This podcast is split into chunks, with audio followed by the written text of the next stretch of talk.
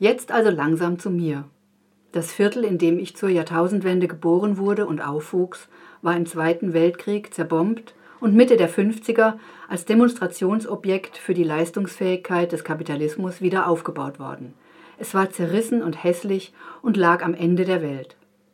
Ich habe Maria und Georg da kennengelernt, deshalb ist es wichtig, dass ich es genau beschreibe. Warum das wichtig ist, weiß ich nicht. Aber es ist auch wichtig, dass ich alles andere genau beschreibe. Oder nicht wirklich alles, sondern einfach ein paar Sachen, an die ich mich erinnere und die nicht unmittelbar etwas mit den beiden zu tun haben müssen. Die Stadt, aus der wir kommen, ist austauschbar, genauso wie das Land, in das wir später geflohen sind. Es ist auch egal, wie alt ich jetzt bin und ob ich ein Körperteil verloren habe oder nicht. Ich habe inzwischen Kinder. Eins von ihnen wird übermorgen sechs. Mit sechs begann ich mich an Sachen zu erinnern. Da fängt das hier jetzt an. Dies ist zwar nicht der Beginn des Romans Bungalow von Helene Hegemann, aber doch ein guter Einstieg in das Buch, unter anderem weil hier der bisweilen etwas chaotische Aufbau zum Programm erklärt wird. Die Erinnerung ist eben nicht klar strukturiert und zuverlässig. Es spricht die Protagonistin Charlie. Sie ist zu Anfang der Romanhandlung sechs Jahre alt. Und es wird noch sechs Jahre dauern, bis sie Georg und Maria, die im Zitat erwähnt werden, kennenlernt.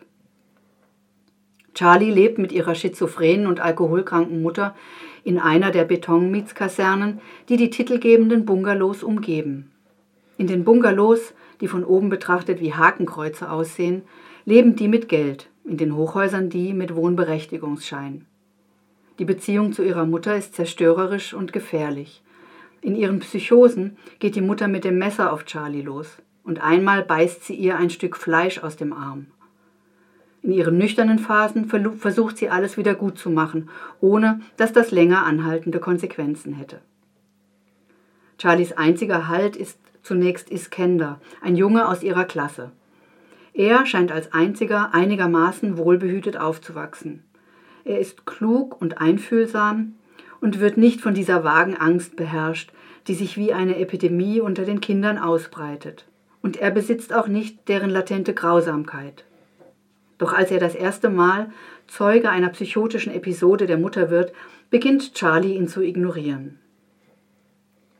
Und dann ziehen die neuen Nachbarn ein, die ganz anders sind als alle, die Charlie jemals gesehen oder kennengelernt hat. Autonom, furchtlos, geheimnisvoll und gut aussehend. Ohne das Gefühl richtig zu kennen, verliebt Charlie sich Hals über Kopf. Der Bungalow wird zu ihrem Sehnsuchtsort. Die neuen Nachbarn, Georg und Maria, werden in ihrer Vorstellung zu ihren Ersatzeltern und ihren Geliebten. Sie beginnt sie zu verfolgen und zu beobachten, verbringt Nächte in ihrem Garten und entwirft bizarre Szenarien, wie sie ihre Aufmerksamkeit erregen könnte. Zitat. In dieser Phase dachte ich immer an Blut und blaue Flecken. Ich glaubte, die Aufmerksamkeit der beiden nur durch körperliche Versehrtheit erzwingen zu können. Meine Tagträume bezogen sich immer weniger auf Begegnungen mit ihnen als auf die Nuancen meiner Verletzungen, die diesen Begegnungen, davon war ich überzeugt, hätten vorausgehen müssen. Hautabschürfungen und aus Wunden ragende Knochen und Hämatome an Augen und Unterarmen und Schultern. Ein Messer in meinem rechten Lungenflügel. Ich breche in ihrem Vorgarten zusammen, solche Dinge. Wir gehören zu den Passagieren eines gekenterten Segelschiffs im 17. Jahrhundert und werden auf einem Rettungsfloß von meterhohen Wellen überrollt, verzerrte Münder, aufgerissene Augen. Die Leute beginnen, die Körper Ertrunkener aus dem Wasser zu ziehen und rohes Menschenfleisch zu essen. Jemand beißt ein Stück aus meiner Wade und schubst mich danach über Bord. Ich treibe ab und sehe kurz vor meinem Tod in den Gesichtern, Gesichtern der beiden, dass ich ihnen wichtig war. Während Charlie um die Aufmerksamkeit der neuen Nachbarn kämpft, scheint die Welt um sie herum immer mehr aus den Fugen zu geraten. Es beginnt mit vermehrt herumliegenden Tierkadavern, es folgt eine Selbstmordepidemie, dann werden in einem Theater Geiseln genommen. Es gibt einen heftig wütenden Sturm und endlosen Regen. Diese Katastrophen werden allerdings nur vage angedeutet, als würde die aus der Zukunft berichtende Erzählerin zu Recht annehmen, dass dies alles schon bekannt ist als am Ende des Romans eine Nachbarin aus den Bungalows sich selbst und auch die angrenzenden Häuser in die Luft sprengt, ob es ein Versehen war oder Absicht, bleibt offen, in deren wird Charlie, wie in ihren Tagträumen, von Maria an der Hand genommen und in deren unversehrt gebliebenes Haus gebracht. Obwohl es nicht explizit ausgesprochen wird, ist dies wohl der Beginn ihrer Freundschaft und späteren Liebesbeziehung. Zwei Wochen später wird Charlies Mutter zwangseingewiesen und der Krieg bricht endlich aus.